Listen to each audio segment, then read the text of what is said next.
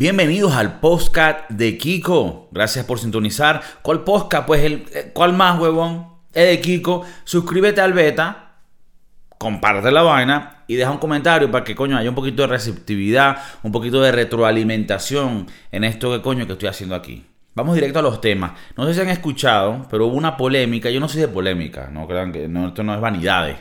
Pero hubo una polémica con Ricky Martin porque salió en una entrevista y se le veía la cara como que si se hubiera inyectado Botox, ¿verdad? Un poco hinchada. Y la gente se, se volvió un poco loca. Y yo entiendo, ¿no? Porque tú ves a un carajo como Ricky Martin, que el, el cielo le dio pues la dicha de tener cierta estructura en su cara que coño le da un look que tal que pim pum pam y se va a poner huevonadas para dañarse la cara. Entonces la gente se asustó, se asustó. Eh, afortunadamente, el pana Ricky salió y se veía mucho mejor, se veía bien y decía que no, que ese día simplemente se echó un multivitamínico en la cara, que de por sí tampoco me parece que sea muy, no sé, no, no es muy normal, ¿no? Pero bueno, y que eso le hinchó la cara por el día y que tenía ciertas entrevistas que no podía cancelar. Entonces, bueno, Ah, e, e, este intro pareció súper, súper de canal de YouTube de. Bueno, y en otras noticias, Paris Hilton salió esta... No, no es así. Pero eso lo estoy contando porque vamos a caer en un tema más profundo, ¿me entiendes? Esto solo es una boca para luego meterte el beta. Entonces escucha. El pana salió diciendo, mira, no, no, no me hice nada en la cara. Si me hiciera Botox, si me hiciera un, un lift, una operación, yo se los diría. Entonces Aquí, aquí varios temas que quería tocar y que, se, salen de, este árbol ¿no? que nos da este tema. Y es que, por un lado, da dolor cuando ves a ciertas eh, personas, artistas, también pasa en la vida normal de uno, que uno, personas que uno conoce, pero lo ves más en los artistas que se hacen ciertas operaciones cuando llegan a una edad para, para mantenerse, coño, viéndose joven, que ese es otro tema que vamos a tocar, si eso de verdad vale la pena eh, querer retrasar tu envejecimiento natural. Pero bueno, quieren mantenerse joven, mantenerse relevantes para que se vean bellos, ellos son muy vanidosos, y terminan haciendo, haciéndose operaciones que terminan jodiéndolos por completo. Y es como que nadie habla del tema porque es medio tabú y es medio chimbo decirle a alguien eso, pero hay personas que todo el mundo lo ve y sabemos que se hicieron operaciones y se ven horribles, parecen unas lagartijas, parecen los Illuminati, weón. Entonces, a mí me da mucho dolor. Cuando salió lo de Ricky Martin, creo que mucha gente se asustó específicamente porque dicen, coño, este carajo no tiene ninguna razón de tener que meterse huevonaje en la cara porque, bueno, el carajo ya está bendecido con, con los looks, ¿sabes? Con el porte, con la carátula. Pero entonces, coño, cuando ves personas que se inyectan la vaina y quedan jodidos, tú dices, coño, qué chimbo. Yo no voy a hablar aquí de nombres, ni voy a decir a nadie, porque obviamente eso, eso suena feo. Pero todos sabemos que, o sea, quiénes son. hay varios artistas que tú los ves y tú dices, coño, estos carajos se pusieron vaina. Eh, y una cosa que yo me puse a pensar es, ¿será que no es que solo se pusieron Botox y se arreglaron la cara las personas que uno lo nota y se ven mal? Sino que un coñazo de esa gente lo hace y los que se ven bien simplemente es porque se lo hicieron bien. Y los que tú los notas que se hicieron cosas es porque se salió mal. Puede ser ese el caso. Pero con, más razón me diera miedo si yo me fuera a hacer esas operaciones. Coño, yo quiero ir para el carajo que lo hace bien, huevo, porque si voy a terminar como una lagartija, es un peo, ¿me entiendes? Es un peo. Yo le recomiendo aquí a la gente, de verdad, quiéranse y aman, ámense, sean como sean, porque Hermano, yo, eh, ponete huevonaje en la cara, eso, eso es heavy. ¿Sabes? El cuerpo es tan delicado, es una máquina perfecta. Bueno, dicen, ¿no? Pero coño, es bastante eficiente. Y tú le vas a meter huevonas raras. Coño, Kiko, pero tú te metes huevonas raras. ¿Qué pasa, pana? Coño, ¿qué pasa, pana? Poco respeto. Estoy hablando de huevonas, botox, vainas, líquidos, lo que se hace en el culo. Esa vaina todavía no está probada, hermano. Las tetas se la pueden hacer, porque las tetas ya tienen muchos años haciéndolas, las hacen bien. Pero el culo, coño, es heavy, hermano. Y la cara, yo, lo, yo digo que la cara es muy delicado, manico. La cara es muy delicado. Y cuando una persona se opera y ya tú lo notas que la cara cambió y es arrecho. Pero como estoy diciendo, tengo una teoría que tal vez, por lo menos tú ves a Jennifer López, no quería decir nombre, ¿no? Pero por decirte una vaina. Nadie sabe si Jennifer López se ha operado. Pero la caraja tiene 50 años y se ve perfecta, como de 20. Entonces, imagínate que ella sí se operó o se ha operado, pero son retoques muy leves que los hacen bien y tú no lo notas. Y esa gente hay muchos de ellos. Puede ser. Y los que tú notas que se hicieron operaciones es porque a ellos se les hicieron mal. Entonces, es jodido, ¿no? Es que yo no sé ese mundo, porque bueno, yo no estoy en esos mundos, pero me parece interesante, ¿sabes? Cómo, cómo, puede, cómo funciona esa vaina. No sé en realidad cómo sería. Yo una vez conocí una persona, eh, en primo de una amiga, que era, que, se había operado. Tenía como, bueno, operado, se había echado Botox, ¿no? Que aparentemente es una inyección. Y yo lo vi y el carajo tenía como, yo en ese momento, fue hace como 7 años, tenía como 25 años. Y él tenía como 33 y me decía, ves, yo tengo 33, pero yo me veo súper joven porque yo me, yo me echo Botox y vaina. Me dijo así, tipo, low key. No sé si tenga que ver con la historia, pero eh, eh, era, era gay, ¿no? Yo tengo amigos gay, obviamente, son amigos, tengo amigos de todo tipo.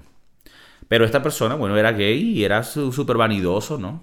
Y se puso su Botox. Y yo sí dije ese día, coño. De verdad que no pensaría que tú tuvieras echado Botox. Y se veía bien. Como que, como que se le. creo que lo que hace el Botox es que te pone como que la cara más apretadita y se te ve más joven.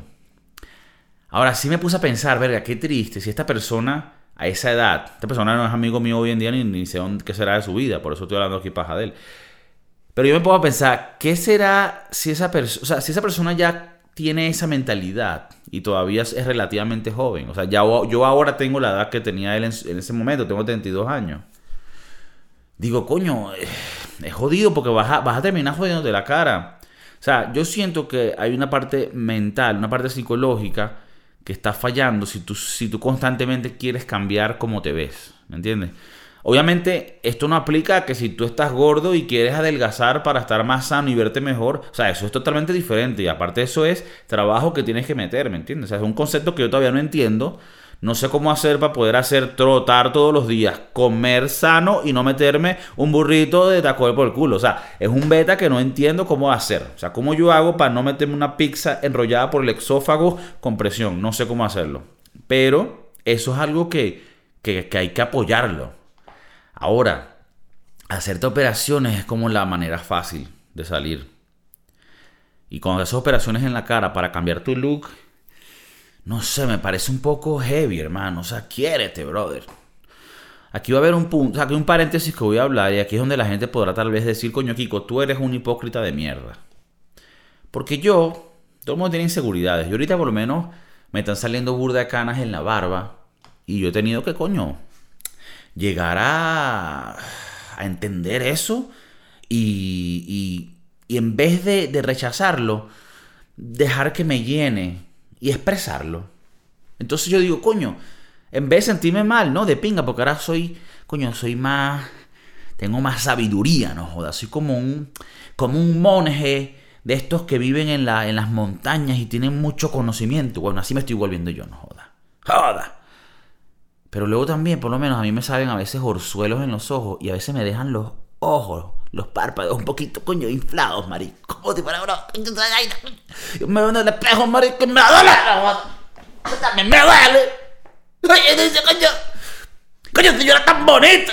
Entonces yo, yo, tal vez digo, coño, en algún momento, ellos me dicen que me pongan compresas calientes, la doctora de los ojos, y que esas bolsitas se me bajan.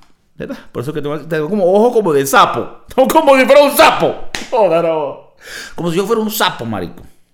Entonces, tal vez en el futuro, porque es una operación muy, muy fácil, una, una operación, como dicen en Venezuela, de ambulatorio. No sé qué quiere decir esa huevona. Es como que entra y sale. No, chico.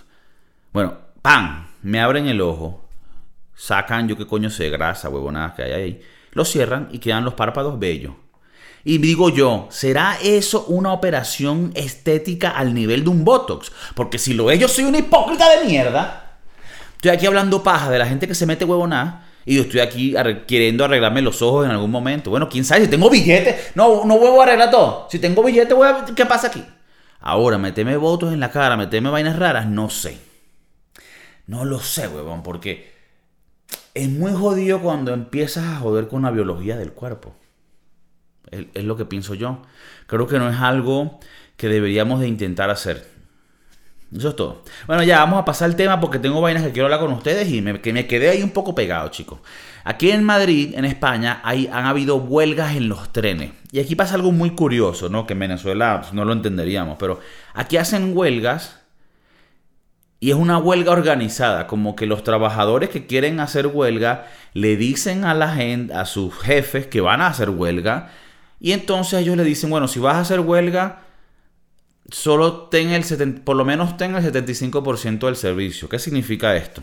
La gente que trabaja en los trenes no están, no están de acuerdo con los beneficios que tienen. Eso es otro tema y otro debate que no vamos a entrar hoy. Y entonces ellos quieren hacer huelga para que les mejoren las condiciones. Entonces ellos lo que hacen es que trancan el sistema de transporte, ¿no? Esto en Argentina se conoce, lo hacen. Tú trancas el sistema de transporte para que la ciudad se tranque. Una metropolitana solo funciona si el transporte público está, eh, funciona. Entonces si tú lo trancas, causas un caos y eso hace que se muevan los políticos para que cambien las huevonadas y los beneficios para esta persona. Perfecto. Entonces, ¿qué es lo que pasa? Lo hacen hasta medido, como que no, vamos a hacer el 75% del servicio.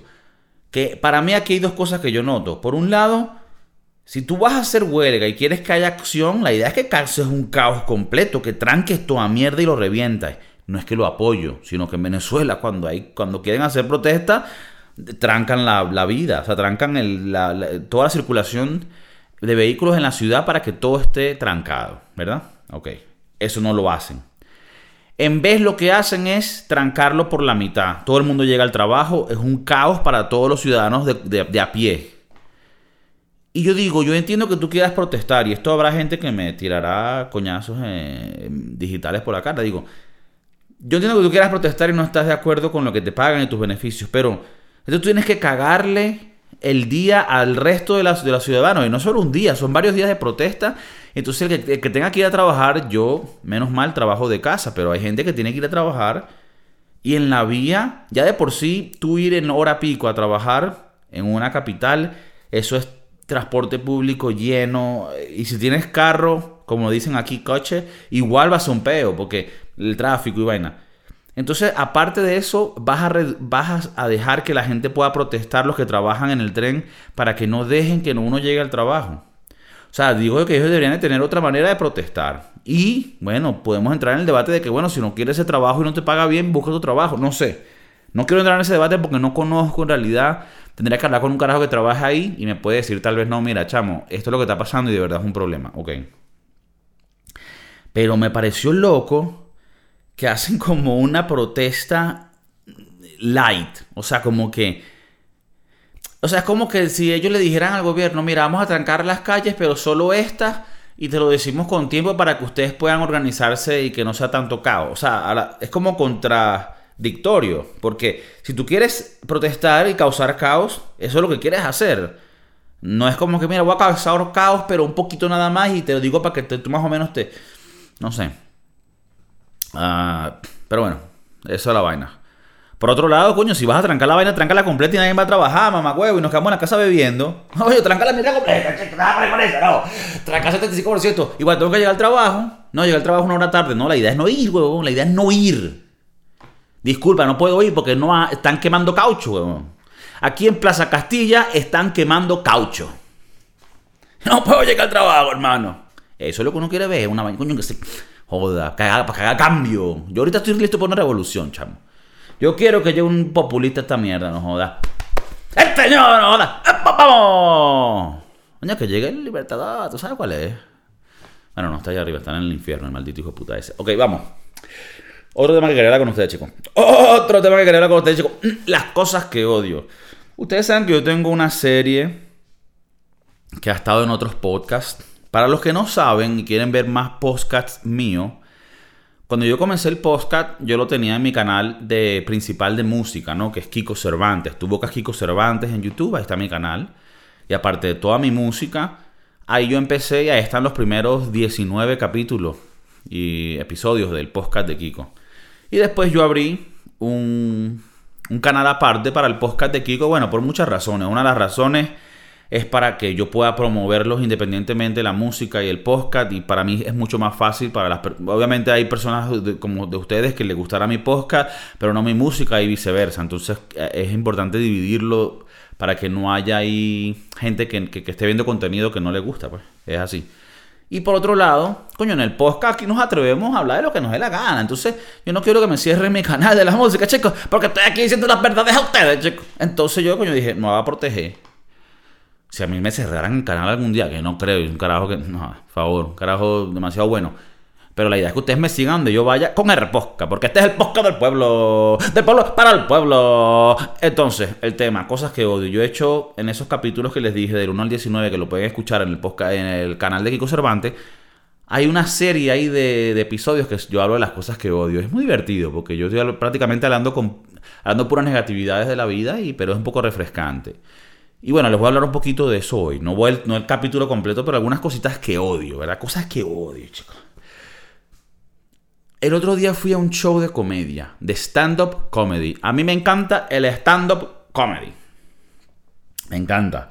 De por sí, yo de pequeño eh, estuve en Estados Unidos y allá la manera que yo aprendí inglés era escuchando stand-up comedy. Porque el stand-up va muy ligado a la cultura del país. Y cuando tú estás aprendiendo un idioma, es importante que tú también aprendas la cultura del idioma que estás aprendiendo, porque eso va a estar ligado en el, en el vocablo del día a día. Entonces, yo esto no es que lo pensé de esa manera cuando tenía un niño, eso simplemente pasó por accidente, que yo ponía el canal de comedia, en algún momento Comedy Central tenía mucho, muy buen contenido y tenía muchos stand-ups. Y yo aprendí por ahí. Bueno, el punto es que a mí me encanta el stand-up. Y fui hace poco a un show de stand-up aquí en España, en Madrid, eh, es un comediante venezolano. Y bueno, era un poco así como que están probando material. A mí me gusta mucho todo ese sistema, cómo funciona, cómo crean los chistes, cómo los van probando, cómo van cambiando el timing. Es un arte muy bonito y a mí me, de verdad que me gusta mucho apreciarlo. Y una cosa que yo odio es gente que cree que en un show de comedia o en cualquier show tú puedes interactuar. O sea, obviamente aquí en este show no puede pasar porque esto se está grabando en un lugar donde estoy yo solo. Y a mí me gusta que ustedes se interactúen conmigo por vía de los comentarios, porque obviamente de esa manera no hay ninguna interrupción. Pero imagínate que tú estás haciendo un show que tú lo tienes medido para que todo el público lo pueda disfrutar y haya gente interrumpiendo pensando que las cosas que ellos dicen son graciosas o inteligentes. Esto en el mundo del stand-up comedy en, inglés no se conoce como un heckler. Heckler, que es como un... prácticamente el significado es mamagüevo que interrumpe el show de comedia. Entonces es, el, gracioso. Muchas veces está rascado, está borracho y quiere decir algo, algo gracioso que va a causar. Pero es como que tú no estás aquí para decir nada gracioso, mamagüevo. Tú estás aquí para beber ron y reírte. Y dejar que el comediante haga su show. Esto igual, por lo menos a mí me pasa por lo menos cuando hago, eh, yo soy músico y tengo pues el canal de música que les dije, Kiko Cervantes. Si no lo conoce, pues búsquenlo, coño, que ahí está la música que tal. En Spotify está el álbum que sacamos hace poco. Y, estamos escribiendo el siguiente para decir la Zorge ahora. Bueno. Yo a veces he tocado en bares donde la gente que está ahí no, no, está, no vino para escuchar música con sentimiento, con, con esencia. Ellos lo que dan es para joder, para, para tripearse. Lo que quieren escuchar es un reggaetón y mover el culo. Y de pinga, eso se respeta. Pero entonces yo a veces he estado en lugares donde estoy tocando y digo, verga, qué, qué chimbo estar tocando en un lugar donde la gente no aprecie lo que tú estás haciendo. Y esto a veces pasa para los comediantes que están dando comedia para gente que no, no sabe apreciar la comedia o no, no, tienen, no tienen esa etiqueta, esa, esa estándar, ¿no? Para saber cómo... O sea, Tú tienes que comportarte, hermano. Tú vas a ver un show, esto no todo solo tiene que ver con comedia. Habrá gente que va a ver shows, lo que llaman un one-man show, un show de una persona, que es como alguien que está hablando algo y es interesante. Por lo menos estas personas que hacen eh, shows de inspiración, ¿sabes? De que tú eres especial porque tú, el esperma tuyo fue el que ganó y se metió en el óvulo y esa mierda, pum, es un bebé y tú eres un triunfador. Bueno, eso es marico. Ok. Esa gente también hacen un show ellos solos. Bueno, ese tipo de vainas, hasta para la música. Si tú interrumpes, si tú hablas entre personas, no vayas al show, huevón. Vete a hacer otra huevonada. Vete a una discoteca, vete a mamá huevo. No vayas a un show si vas a interrumpir. Entonces estaba en este show de comedia y yo podía ver que el comediante se sentía incómodo, pero él no puede decirle a la caraja, mira, maldita hija de puta, vete de aquí.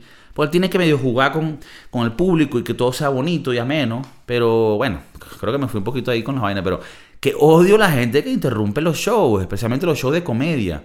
El comediante tiene que, tiene que hacer los chistes con, un, con unos tiempos, con un timing que va exacto. Y si tú le interrumpes, le cagas el timing. No solo para el chiste que estás contando, sino para el siguiente y los demás. Entonces, respeten esa huevona.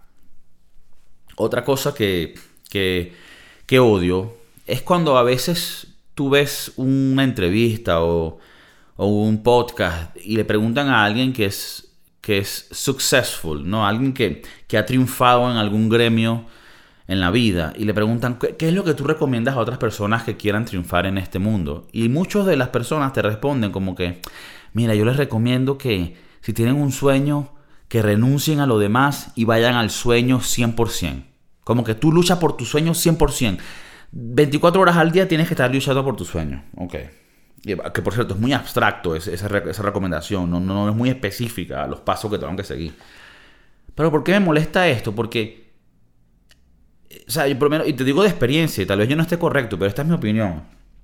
Yo toda mi vida, desde que tengo uso de razón, he estado trabajando en mis proyectos musicales, también más eh, en tiempos más recientes en estos proyectos audiovisuales que me llenan mucho y me, gusta hacerlo.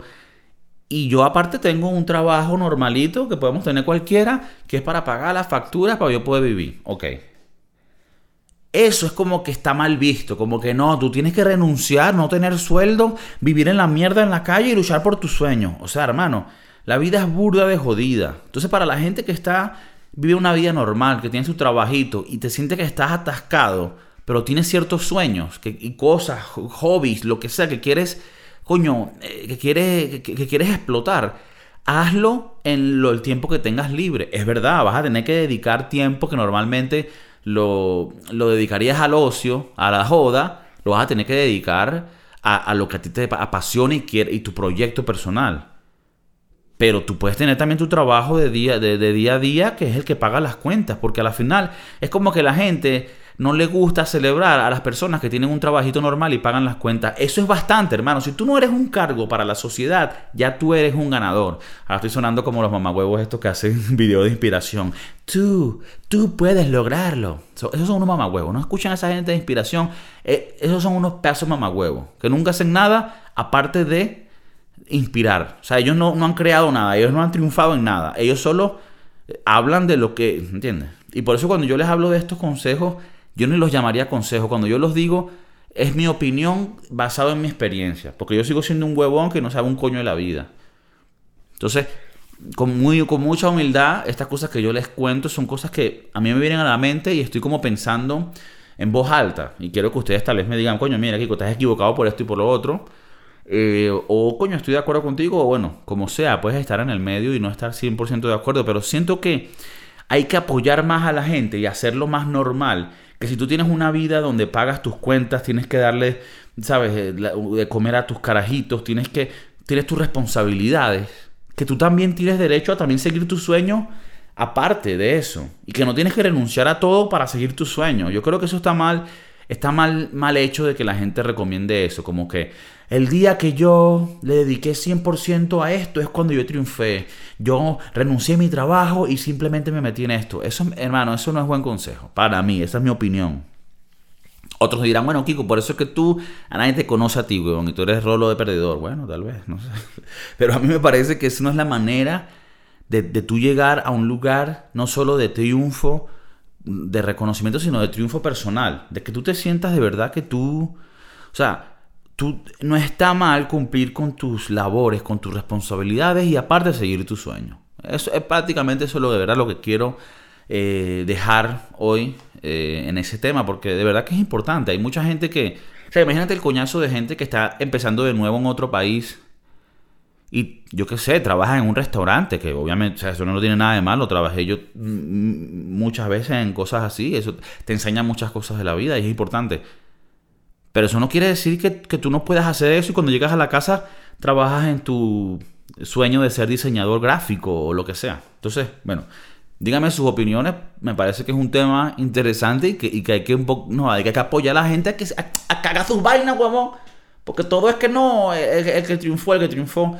No todos tenemos una, un, un, camino al éxito fácil y que todo se dé de una, ¿no? Hay que meterle a veces empeño y muchos años y tal, pero, pero hay que apoyar a la gente que lo quiera hacer y no porque tengan una vida normal significa que no, que ellos porque no son ¿Sabes? Porque e, es como que la, parte romántica es como que no, esa es una cantante que, tocaba en la calle y no tenía dónde vivir y triunfó, alguien la vio cantar y, la, y le firmó un contrato y ahora triunfó. Eso le pasa a una persona en, un billón.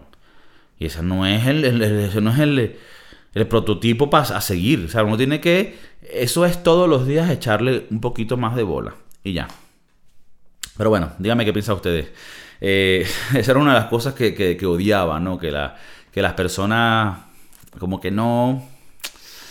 Que, dieran estos consejos que creo que no son buenos, ¿me entiendes? Que no son consejos donde, donde, donde, de verdad te están dando eh, un valor, ¿me entiendes? Entonces, bueno, si me permiten, un jugo de piña aquí que no, no había podido tomarme.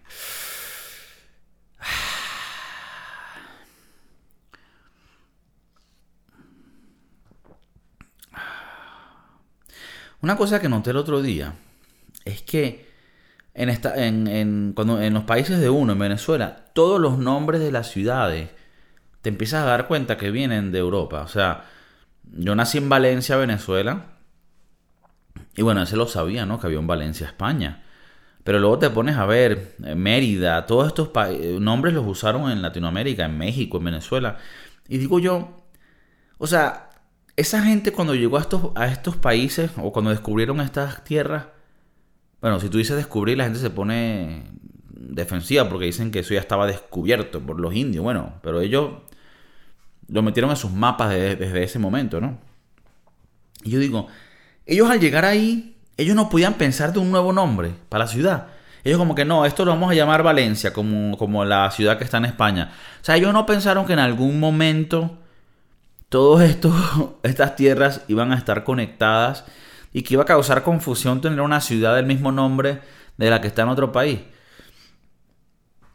Y esto no solo pasó en Latinoamérica, esto también pasó en, toda América. En Estados Unidos, o sea, por lo menos todas las ciudades que, comienzan con new, con nuevo, es literalmente copiada de otra ciudad. O sea, New York, Nueva York, viene de la, de la ciudad de York, que está, está en Inglaterra.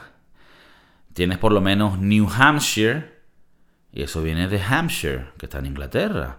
New Orleans, no sé si es, New Orleans fue, fue, francesa, entonces tal vez fue de Orleans, de Francia. El punto es, todos esos lugares se llaman New, mm, New, mm. Bueno, en Venezuela hay un lugar que se llama Nueva Esparta. Creo que es un territorio, un estado. Y muy, o sea, es muy probable que eso venga de un lugar que se llamaba Esparta. Bueno, Esparta como los espartanos, no sé. Y esta es la nueva Esparta. O sea, todo lo que tenga en, su letra, en su nombre, el nuevo o nueva, como Nueva York, es porque literalmente es una copia de otro nombre. Entonces, no sé, a veces siento estos coño de madre no le pusieron ni empeño a esta vaina. Estás descubriendo un lugar nuevo, ponle un nombre nuevo, mamagüevo. Coño, para que la vaina tenga sentido. Después en los mapas vas a tener nombres iguales. Hoy en día tienes que poner el nombre de la ciudad, el país, el código postal. Coño, eh, eh, creatividad, chamo, creatividad, que le pongan un poquito de empeño a la vaina. Verga. Chicos, gracias por sintonizar hoy. Los quiero. Compartan la vaina, suscríbanse y déjenme comentarios que ya estoy cansado de que no digan un coño en la madre, no joda. El de Kiko, el de Kiko.